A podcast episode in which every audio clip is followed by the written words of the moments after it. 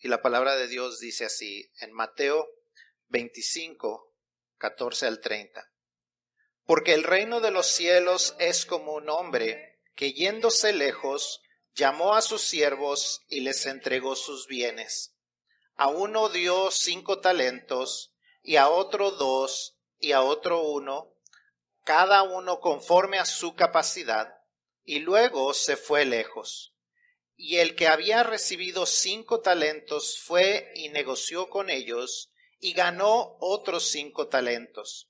Asimismo, el que había recibido dos ganó también otros dos.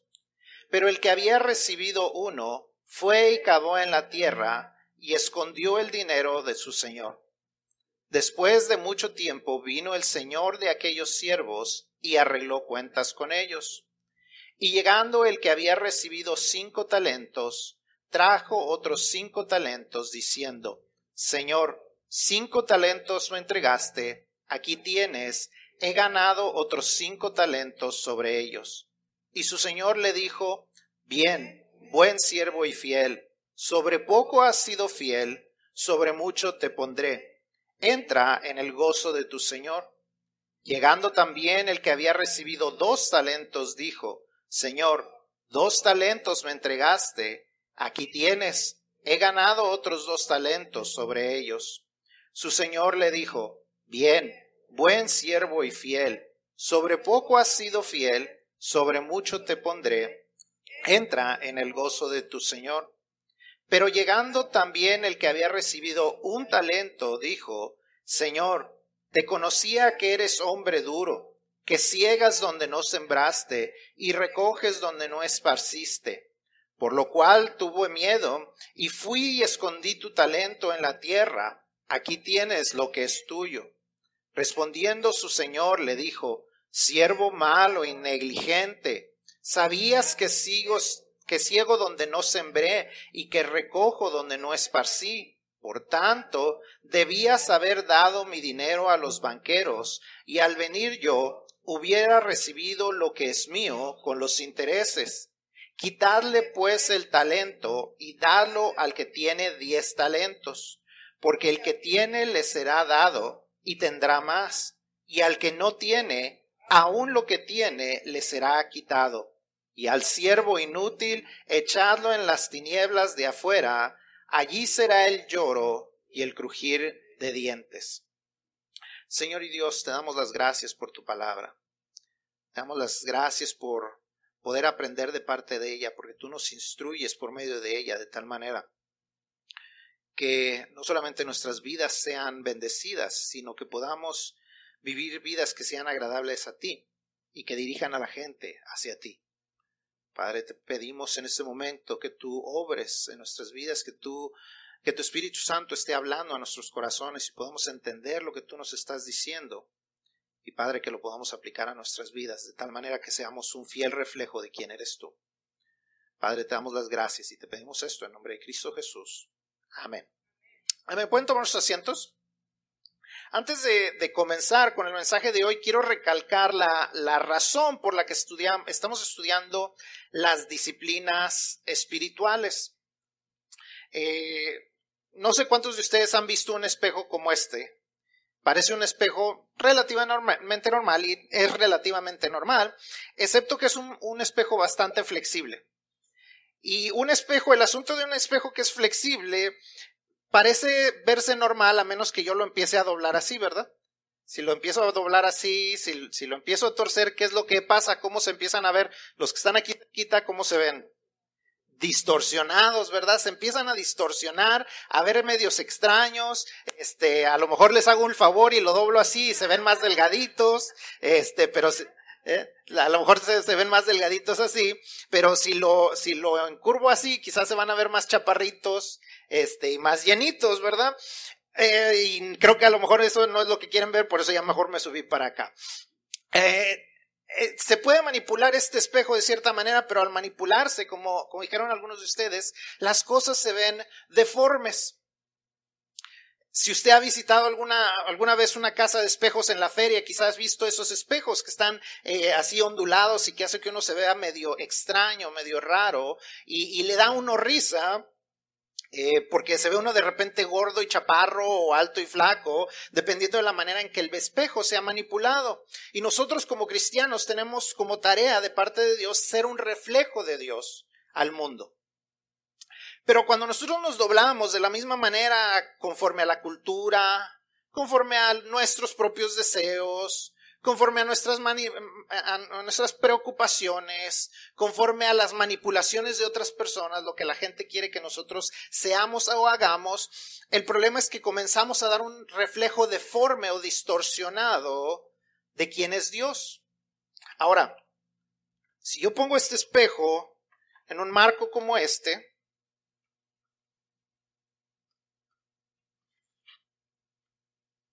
es el mismo espejo, pero ahora es mucho más difícil distorsionarlo.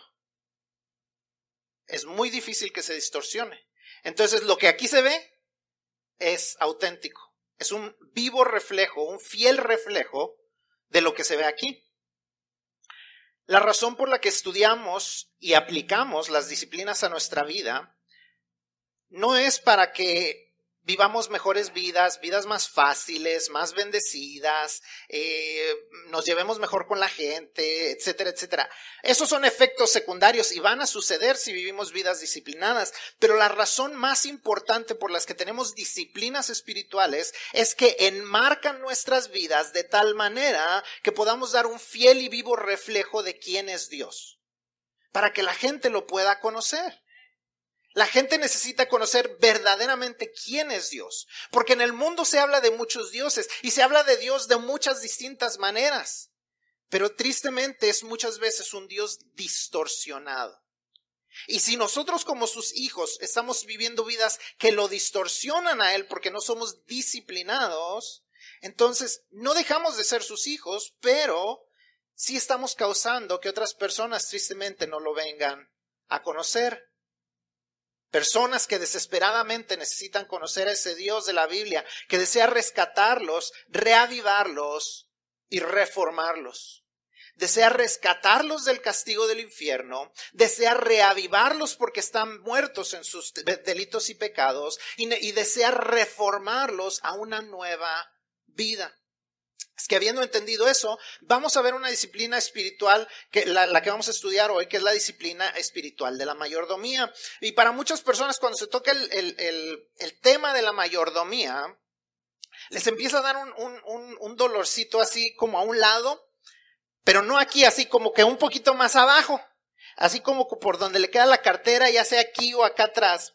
Porque la gente cree que hablar de mayordomía es solamente hablar del dinero que cuando hablamos de mayordomía, la iglesia necesita más dinero o necesitamos dinero para arreglar alguna cosa o necesitamos eh, simplemente que la gente sea más fiel con sus diezmos y sus ofrendas.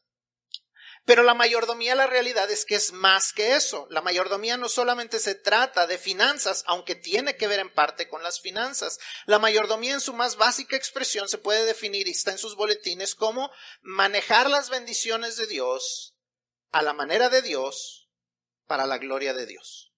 Repítalo conmigo. Manejar las bendiciones de Dios. Eh, ¿No está arriba en el primer párrafo? Sí, ok. Manejar las bendiciones de Dios a la manera de Dios para la gloria de Dios. Esa es una de mis definiciones favoritas porque es bastante clara y al punto.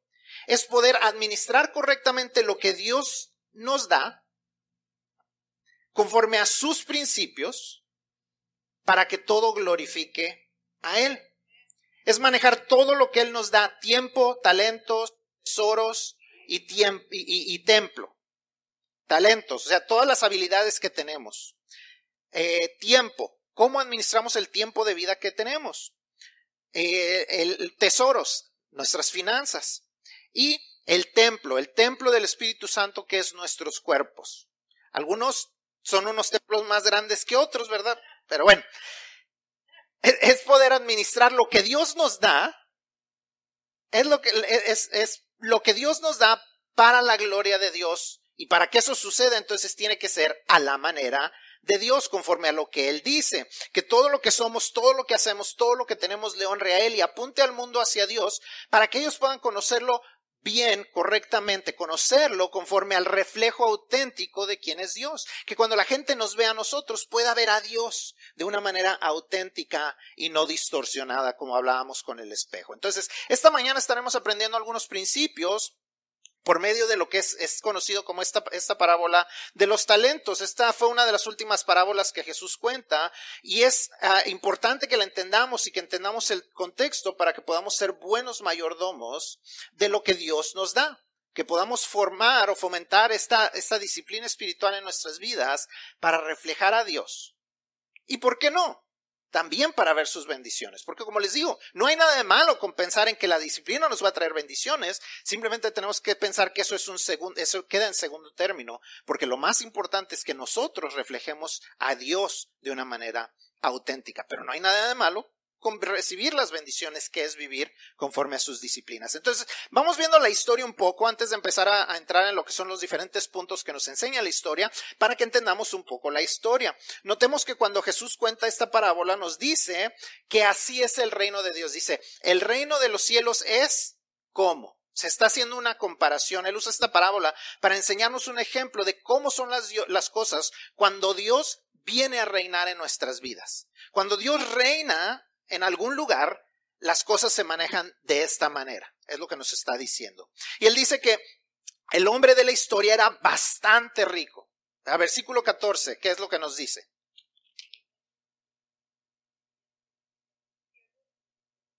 Les entregó sus bienes y vamos a ir viendo que era un hombre bastante rico. Les voy a decir por qué. Un talento, dice que les entregó, un les entregó distintos números de talento, pero vamos a pensar en qué es un talento, porque a veces pensamos en la palabra talento y pensamos en tengo talento, mucho talento, y no es de lo que está hablando. ¿okay? Está un talento era, eh, eh, era una referencia de una cantidad de plata. ¿okay? Era el peso de, de, era cierta cantidad de plata en peso. Eso equivalía a seis mil salarios diarios. Para darse una idea, si lo calculamos conforme al salario mínimo actual de los Estados Unidos, más o menos un talento vendría equivaliendo a unos 350 mil dólares. ¿Okay? 350 mil dólares es un talento. Así es que pensando en esto, conforme a eso, uh, el, el, que recibió cinco talentos, diríamos que recibió 1.7 millones de dólares. ¿Okay? Es una cantidad fuertecita. El otro recibió alrededor de 700 mil dólares y el último recibió unos 300 50 mil, conforme a sus capacidades, nos dice el versículo 15. Y vemos entonces que cada uno de ellos, de ellos toma decisiones y toma acción conforme a lo que ellos recibieron del hombre rico. Los versículos 16 al 18 nos van describiendo, nos dice que uno, el de cinco fue y los multiplicó e hizo otros cinco, el de dos multiplicó, pero el de uno, ¿qué hizo?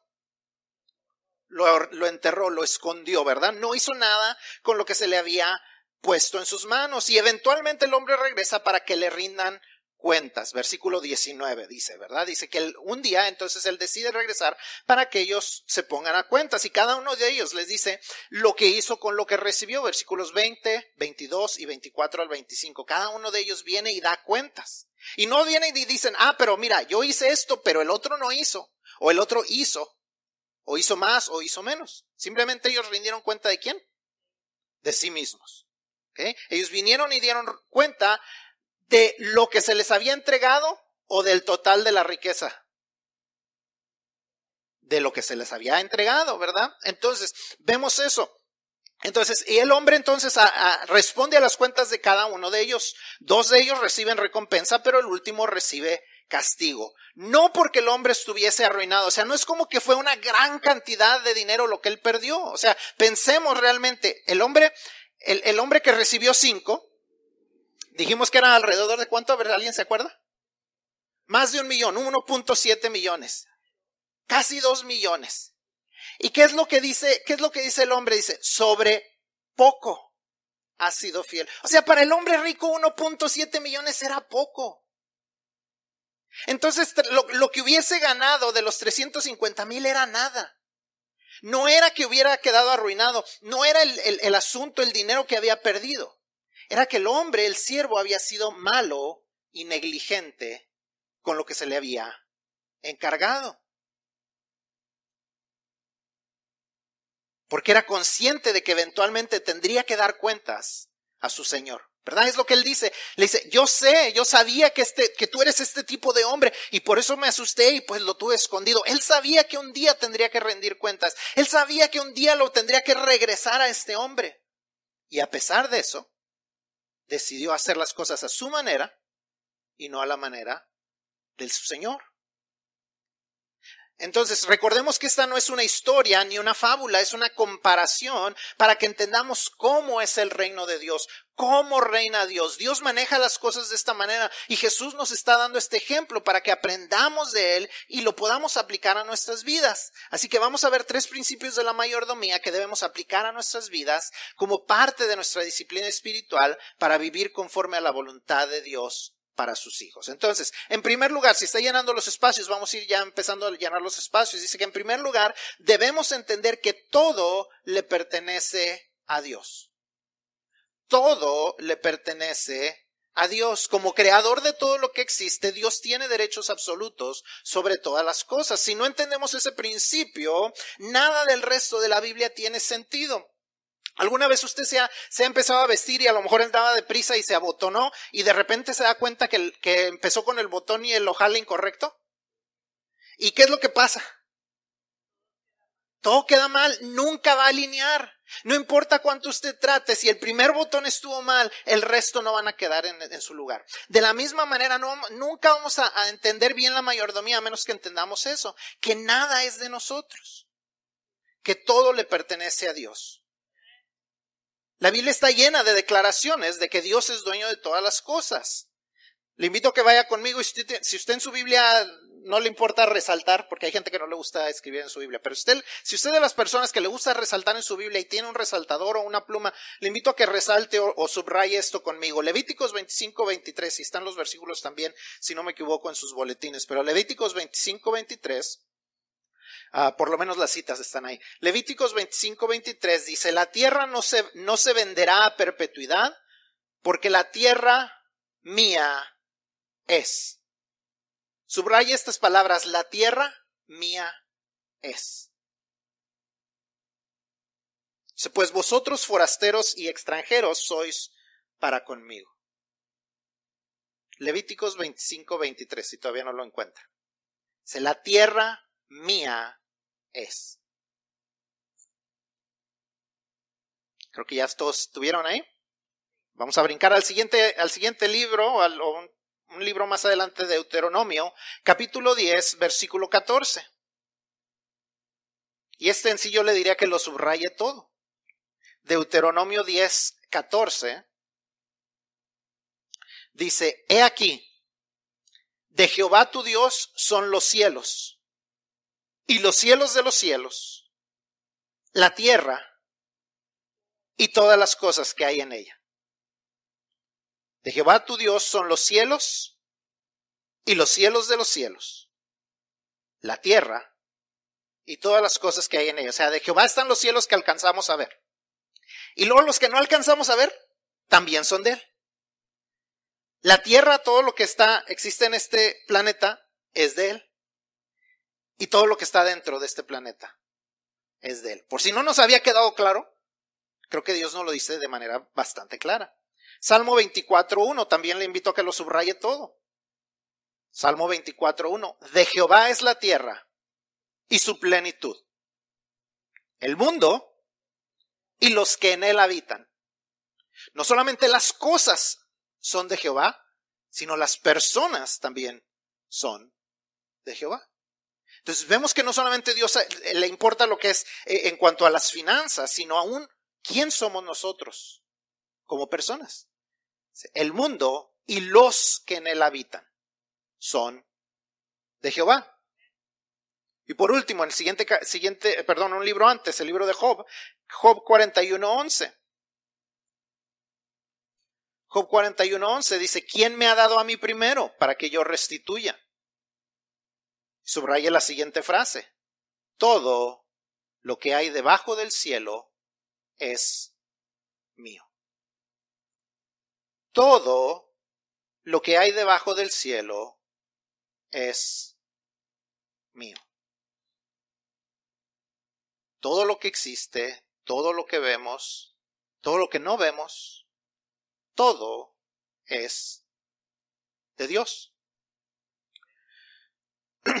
Entonces acabamos de ver estos versículos que todo lo que existe en la tierra y en los cielos es de Dios, no solo mi dinero, sino mis relaciones, mi cuerpo, mis dones, mis talentos, mis fuerzas, mis ojos, mis oídos, todo lo que Él creó le pertenece a Él. Así que si todo es de Él, entonces por consecuencia, nada es mío. Si todo es de Dios, nada es mío. Soy solamente entonces mayordomo o administrador de lo que tengo. Es nuestro gran privilegio y también nuestra gran responsabilidad administrar lo que es de Dios. ¿Y qué es de Dios? Todo. Somos administradores de lo que le pertenece al rey y al creador del universo.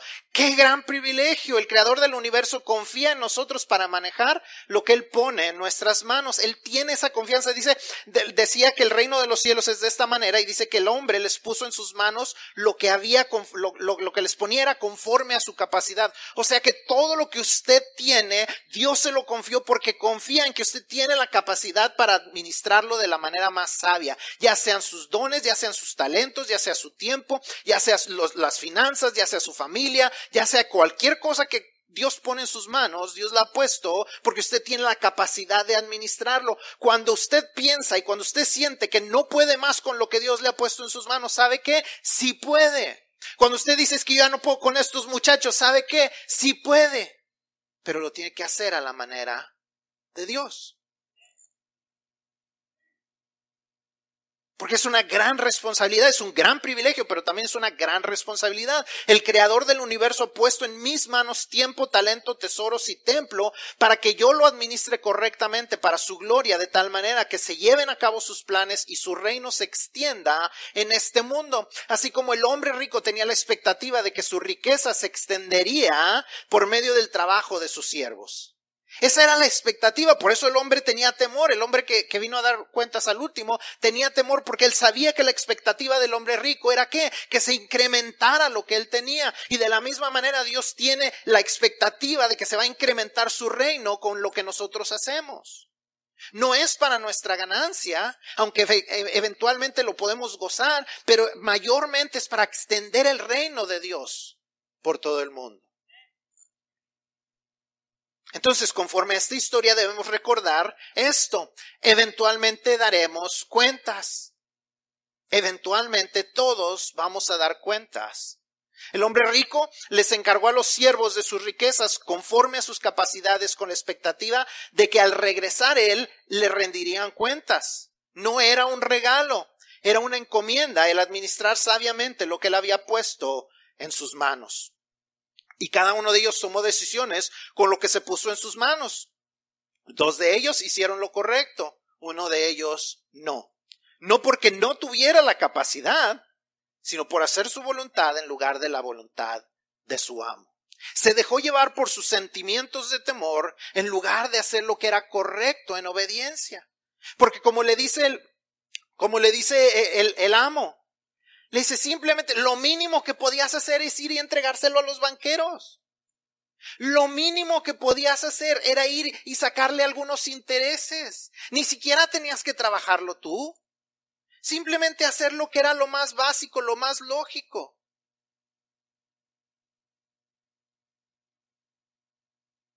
Si analizamos nuestras vidas, cómo estamos administrando nuestro tiempo, talento, tesoros y templos, tendríamos que reconocer que no siempre somos los administradores que deberíamos de ser. Todos tenemos áreas en las que estamos siendo, en las que no estamos siendo, perdón, buenos mayordomos de lo que Dios nos ha encargado. En ocasiones son nuestras finanzas, en ocasiones es no cuidar nuestra salud, en ocasiones es no cuidar nuestras relaciones con nuestra pareja o con nuestros hijos. En ocasiones es no usar los dones y talentos que Dios nos ha dado para servirle. En fin, si analizamos cada área de nuestra vida, podemos ver las bendiciones que Dios nos ha dado, pero también podemos ver las áreas donde podríamos estar administrándolas mejor, conforme a su voluntad y para glorificarlo a Él. Cada uno de nosotros tomamos la decisión de cómo administramos lo que tenemos, pero no olvidemos este principio tarde o temprano, daremos cuentas al dueño. Tarde o temprano, daremos cuenta de lo que hemos hecho. Los siervos recibieron conforme a su capacidad, no se les dio más de lo que podían administrar, ni se les demandó más de lo que podían hacer. Dios no demanda más allá de nuestras capacidades, ni nos da más allá de nuestras capacidades. Yo he conocido que, hay gente que dice, ay, ¿cómo no tengo más dinero? Ay, ¿cómo Dios no me da la pareja que yo quiero? Ay, cómo Dios no hace esto por mí. Cómo Dios no me da este trabajo. Ay, cómo no tengo estos dones. Cómo no tengo estos talentos. Cómo no soy el pastor. ¿Será que quizás no, no saben administrar ni lo que ya tienen? ¿Será que quizás no, no pueden administrar lo que ya está en sus manos y Dios no les va a dar más? Porque no pueden ni con lo que ya tienen en sus manos. Si ahorita con lo que tienes no lo puedes manejar bien, ¿para qué te va a dar Dios más? En lugar de pedirle más a Dios, debemos aprender a ser mejores administradores de lo que ya tenemos, para que entonces Dios nos confíe con más. ¿Qué fue lo que le dijo al hombre que tenía cinco y, recibió otros cinco? Sobre poco has sido fiel, sobre mucho te pondré. Has sido fiel con lo que tienes entonces te voy a poder confiar con más. Cuando le quita el talento al hombre que, que había recibido uno y que no hizo nada con él, ¿qué hizo con él? Se lo dio al que tenía diez talentos. ¿Por qué?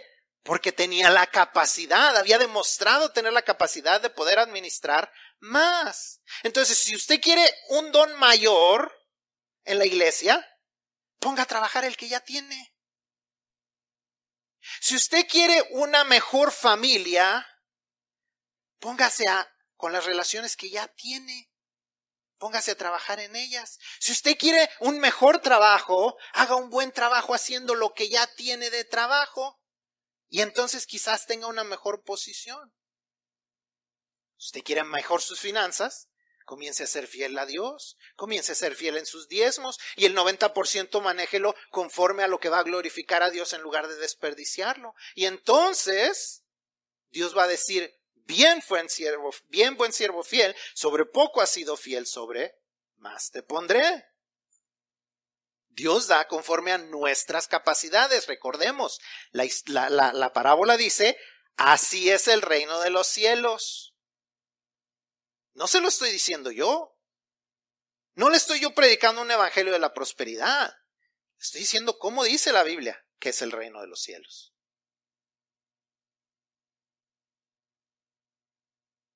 Dios no demanda que todos trabajemos en la iglesia de tiempo completo, pero sí espera que use los dones y talentos que Dios le dio.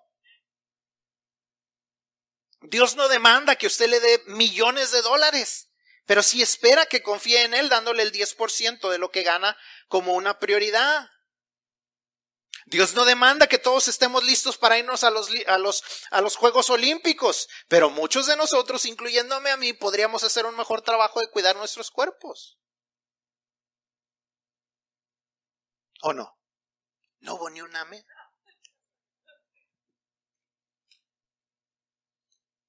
Dios no demanda más allá de nuestras capacidades. Yo nunca he sido basquetbolista y lo más seguro es que nunca lo voy a llegar a hacer, pero sí podría hacer un mejor trabajo en cuidar el cuerpo que Dios me ha dado. ¿Qué pasó? ¿Qué, pues, como que amé?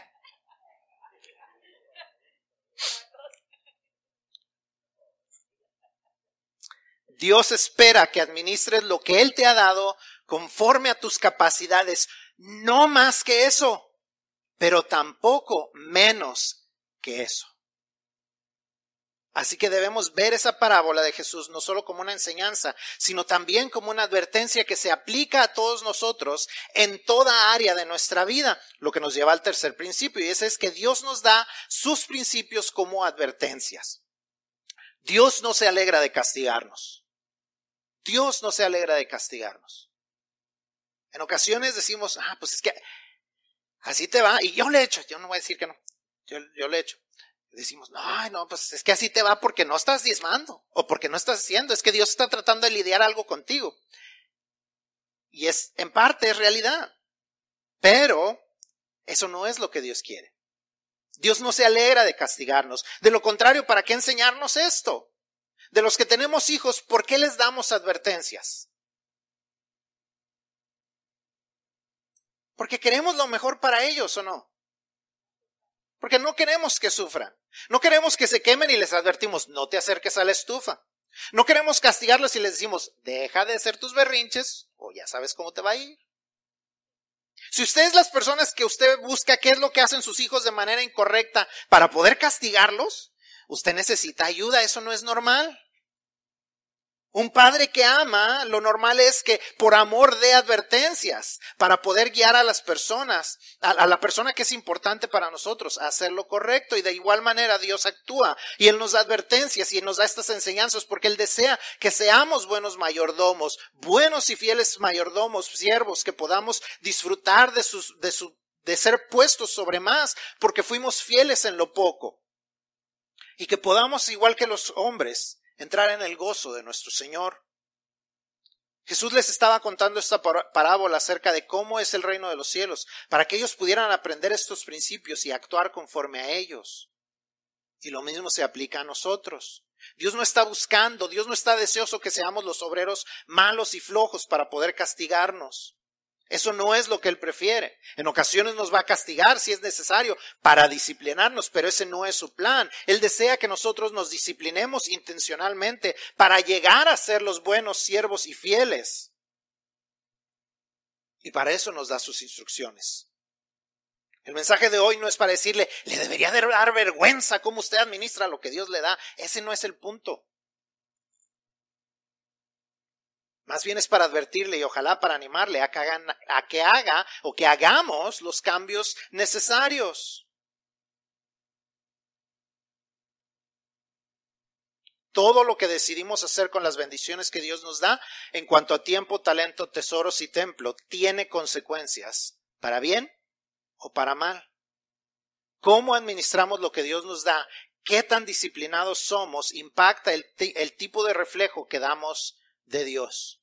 O somos un reflejo fiel o somos un reflejo distorsionado. O, nos mantenemos conforme a la forma que Dios quiere, o nos vamos a doblar a nuestros deseos, a los deseos de alguien más, a lo que dice la cultura, a lo que nos atrae, y vamos a demostrar una forma o una imagen deformada de quién es verdaderamente Dios. Otra vez, Dios no es un rey sádico y perverso que espera que seamos los siervos malos y negligentes para poder castigarnos. Dios desea que aprendamos estos principios para que podamos reflejarlo fielmente a Él.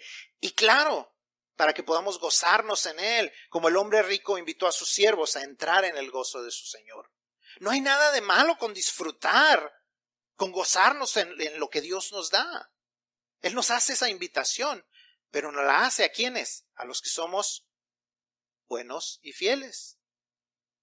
Porque los que son malos y negligentes recibirán castigo.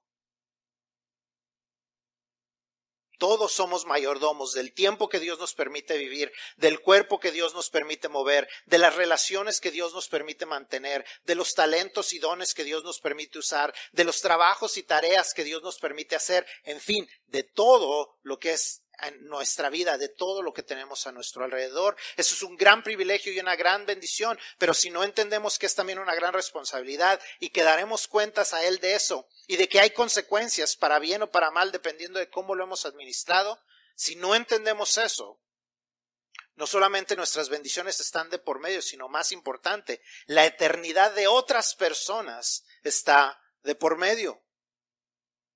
Porque si no pueden ver a Jesús en, nosotros de una manera clara, ¿cómo lo van a conocer? Si la gente no puede conocer a Jesús a través de nosotros, ¿cómo lo conocerán si ese es nuestro trabajo? Si ese es el trabajo de los hijos de Dios. ¿Cómo lo podrán ver? ¿Cómo comenzarán una relación con Él si no lo pueden ver? Todos somos responsables ante Él y un día daremos cuenta de cada bendición que hemos recibido. Y la mayor bendición de la que daremos cuenta será la bendición de qué hicimos con Jesús. ¿Qué hicimos con Jesús? ¿Recibimos el regalo de Jesús o rechazamos el regalo de Jesús? ¿Recibimos ese regalo de la salvación por medio de Jesús? ¿O quisimos hacer las cosas a nuestra manera? Porque un día, al igual que estos siervos, vamos a estar delante de Dios y vamos a rendir cuentas igual que estos siervos.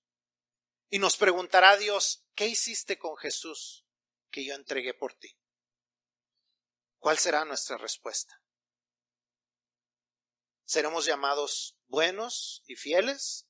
¿O seremos llamados malos y negligentes con lo que hicimos con Jesús? Si hasta este momento tú no le has entregado tu corazón a Jesús, hoy es el día para hacerlo. Hoy es el día para tomar esa decisión. Hoy es el día para decir, yo quiero que mi vida sea conforme a lo que Dios quiere. Yo quiero entregarle mi corazón a Jesús. Yo quiero que Él venga a ser el Señor y Salvador de mi vida.